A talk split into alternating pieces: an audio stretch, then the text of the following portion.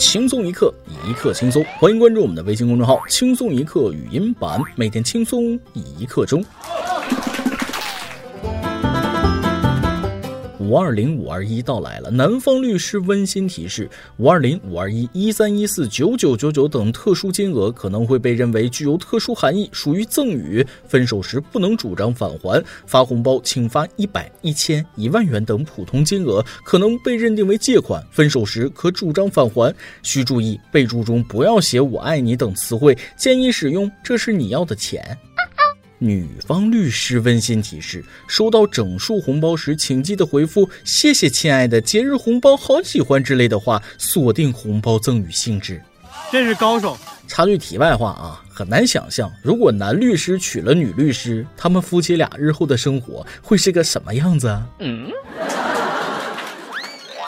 各位听众，大家好，欢迎收听网易新闻首播的每日轻松一刻。您通过搜索微信公众号“轻松一刻”语音版了解更多奇闻趣事。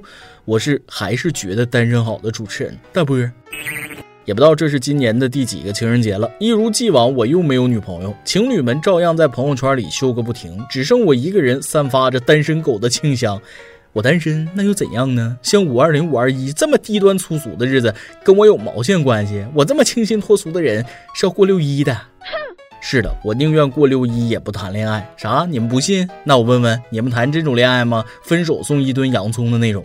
说山东淄博女孩小赵在五二零快到的时候，因为男友出轨被分手，小赵哭了整整三天。为了让前男友也伤心流泪，就买了一吨洋葱寄到他家，并嘱咐商家到货后直接堆在门口，绝不退货。快递小哥无奈表示，搬了四十多趟，前任哭没哭不到，他自己已经被熏哭了。这个事儿还有后续。后来记者电话联系上了这位前男友，万万没想到，对方不仅没哭，洋葱还转手卖了一千多块钱。如果你愿意一层一层的剥开我的心，然后发现出轨渣男木有心。我估计前男友肯定哭了，笑哭的，毕竟含泪赚了一千多呢。前男友说了，打算用这一千元和现女友过五二零。这下女孩哭得更大声了。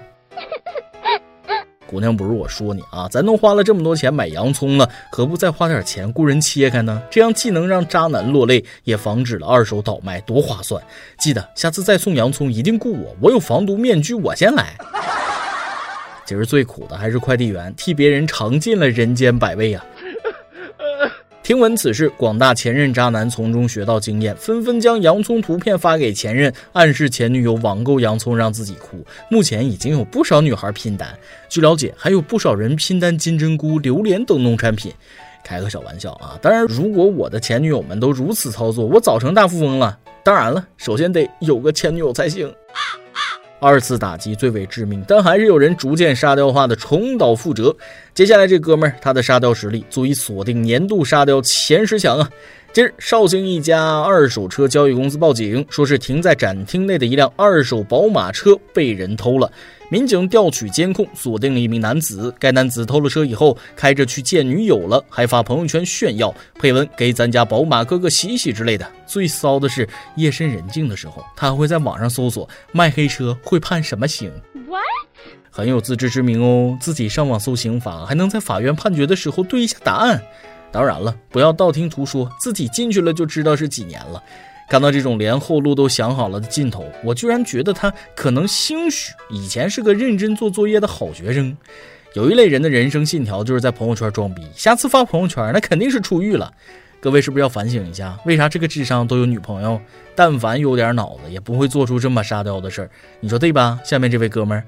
五月十三日，陕西西安，赵某饮酒后驾车被查。赵某称，他拿证也就两三个小时，刚拿到驾照就去喝酒庆祝，不成想回家路上被交警查处。史上最短命驾照，享年三小时。驾照说了，他只是短暂的爱了我一下。他办的不是驾照，是三小时体验卡啊！当然了，只有他的驾照短命，别人才能长命啊。论作死，任谁的功力都不能跟三哥比。他们每天都在作死的边缘，那是疯狂试探。据外媒五月十六日报道，印度男子将改造摩托发挥到极致。男子将摩天轮焊接在摩托前部，并在摩天轮外框装上方向盘。男子骑着他的新发明在车流中穿梭，而他的家人则在摩天轮舱中休息。什么玩意儿？摩托上安装摩天轮？啊，是印度啊，那没事了。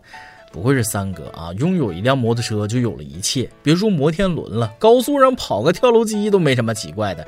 我们这儿就不行了，刚走二里地，一家人整整齐齐的就被限高价干下来了。照这个发明程度，等疫情一结束，印度的阅兵那又是要创新纪录啊！之前一辆摩托车只能装一个牌，现在怕是能装一个连呢。眼见着人家这实力如此奥利给，以后再也不敢说三哥是干啥啥不行，搞笑第一名了。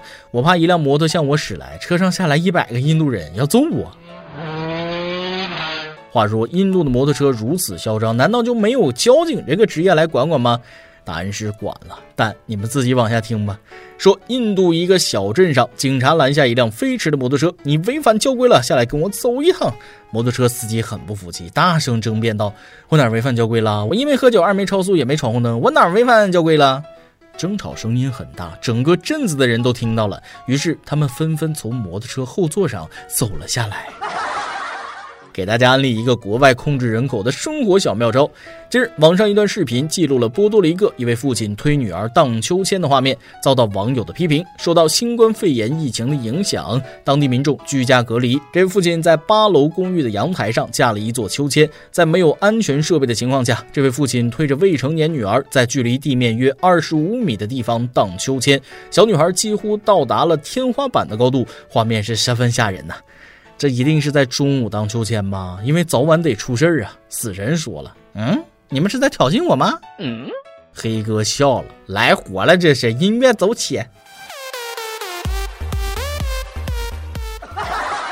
外国人少不是没有原因的。话说，爸爸也是被这么养大的吧？如果不是经历过同款童年，实在难以想象亲爹能干出这种事儿。此时，隔壁老王恨得咬牙切齿中。我算是看明白了，要控制这次疫情需要的特效药，那是脑残片呐。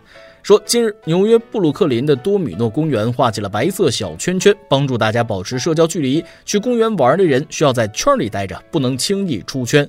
感觉有猴哥给唐僧画圈的味儿了。猴哥，猴哥。所以病毒原来是白骨精，然后白骨精对唐僧说：“要成功就要勇敢走出舒适圈哦。”不出圈，病毒就不会来，就特别科学，特别棒啊！对此，病毒表示：难道我不会自己进去吗？嗯。结论：我们一个《西游记》都有这发明，中国防病毒领先美国多少年？自己算吧。如果国外的生物都像病毒一样听话，这些新闻早就绝迹了。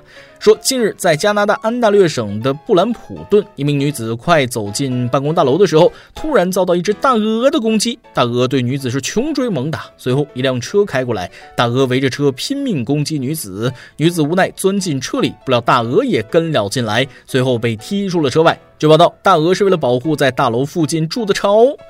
众所周知，一个成年人的战斗力大概在零点五鹅左右。这么说吧，除了老大呀，社会我大鹅那基本没有天敌。鹅说了：“你以为我只会取向向天歌，干就完了？”我们村里那只鹅没有被炖之前也是这样豪横，没想到国外的鹅也是一样的嚣张啊！怪不得加拿大鹅那么贵呢，原来每一件加拿大鹅那都是工作人员用生命换来的。每日一问：没被大鹅追过的童年是不完整的童年。话说你被大鹅伤害过吗？或者给你造成心理阴影最大的动物是啥呢？今天你来阿芒跟家忙那么上去问了，明天就是五二零了，礼物准备好了吗？微信网友 xbackm 说了，故意放大点声，让我家那老铁听听。快到五二零了，看看有没有这个可能，有啥惊喜的？点到你了啊！我很好奇有没有惊喜呢？没有惊喜，现在还来得及，毕竟还有五二一嘛。微信网友平安郭经理说了，所有的节日都会跟钱挂钩，过完了五二零，还有六一，六一后还有七夕，还有圣诞节、情人节，我也想有礼物啊！有没有人来做我的女朋友？再来一段。昨天早上，老婆上街买包子回来，就跟我抱怨了：“哎呀，买几个包子也要这么费劲。”我就问了：“哎，咋的了？”街上包子铺新来俩妹子，一看就不是什么正经货，穿那么暴露，一大波狂风浪蝶围着买包子，害得老娘一顿好等。其实吧，老婆也挺辛苦的啊，我就想着为她分担一下。于是呢，今天一大早我就起床买包子去了。可是哪里有衣着暴露的性感妹子啊？我买包子回来，老婆还在床上睡得正香呢。一首歌的时间，围网友半只耳朵的猫想点一首歌。大波好，我是来自 QQ 群的猫儿。这两天晚上经常失眠，应该是想的太多，或许是成长了吧。感慨一下二十几岁的自己，小时候挺期待长大的。正当我们到了期待的年纪，却没活成期待的样子。我以为到了二十岁，人生就会哗一下子变得壮观美丽，但不是的。我们以为特别的，实际上也不过如此。二十几岁了，就还是那个分不清东南西北、经常迷路的女孩子。本来以为长大后，美好的爱情、幸福的家庭、稳定的工作都是理所当然，现在发现他们一件比一件难。我好像还什么都没有准备好，什么都不懂，都已经长成了小大人了。现在能慢慢理解，二十岁到三十岁是最难熬的一个阶段了。没有稳定的工作，没有强大的内心，再坚持不下去的东西，还是要坚持下去。而且大家都在告诉你要强大起来。道理都懂，还是过不好这一生。好了，不丧了，我们也只是一个幼儿园刚刚毕业了十几年的小朋友。生活再难，也要好好生活。学习上没有动力了，就自己去寻找动力。你还没有看完的风景，没走完的路，没碰到的人，没做到的梦，人生还长，别那么失望。歌曲汪苏泷，慢慢懂。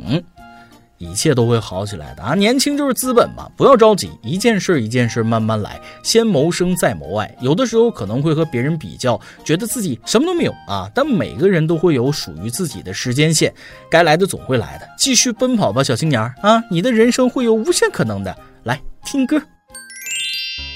以上就是今天的网易轻松一刻，由电台主播讲当地原汁原味的方言播轻松一刻，并在网易和地方电台同步播出吗？请联系每日轻松一刻工作室，将您的简介和录音小样发送至 i love 曲艺 at 幺六三点 com。老规矩，祝大家都能头发浓密，睡眠良好，情绪稳定，财富自由。我是嘚儿，咱们下期再会，拜拜。小时候的我，做着美的梦。梦想中那片天空，好像挂满笑容。长大后的我，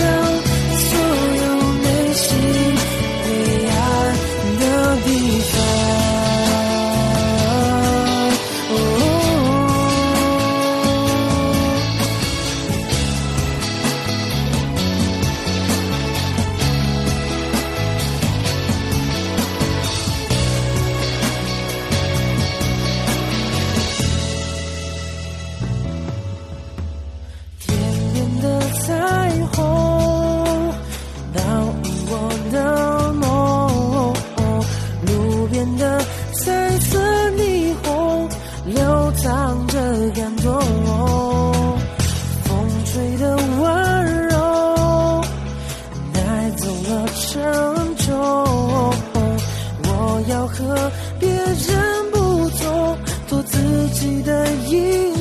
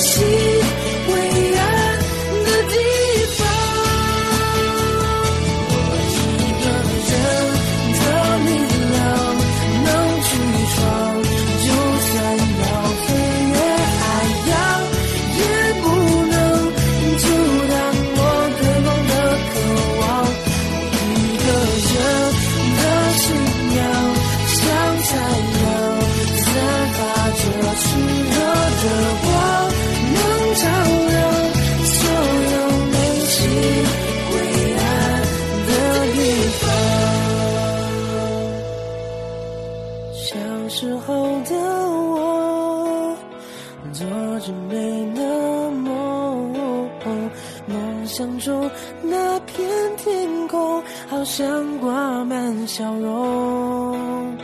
长大后的我，坚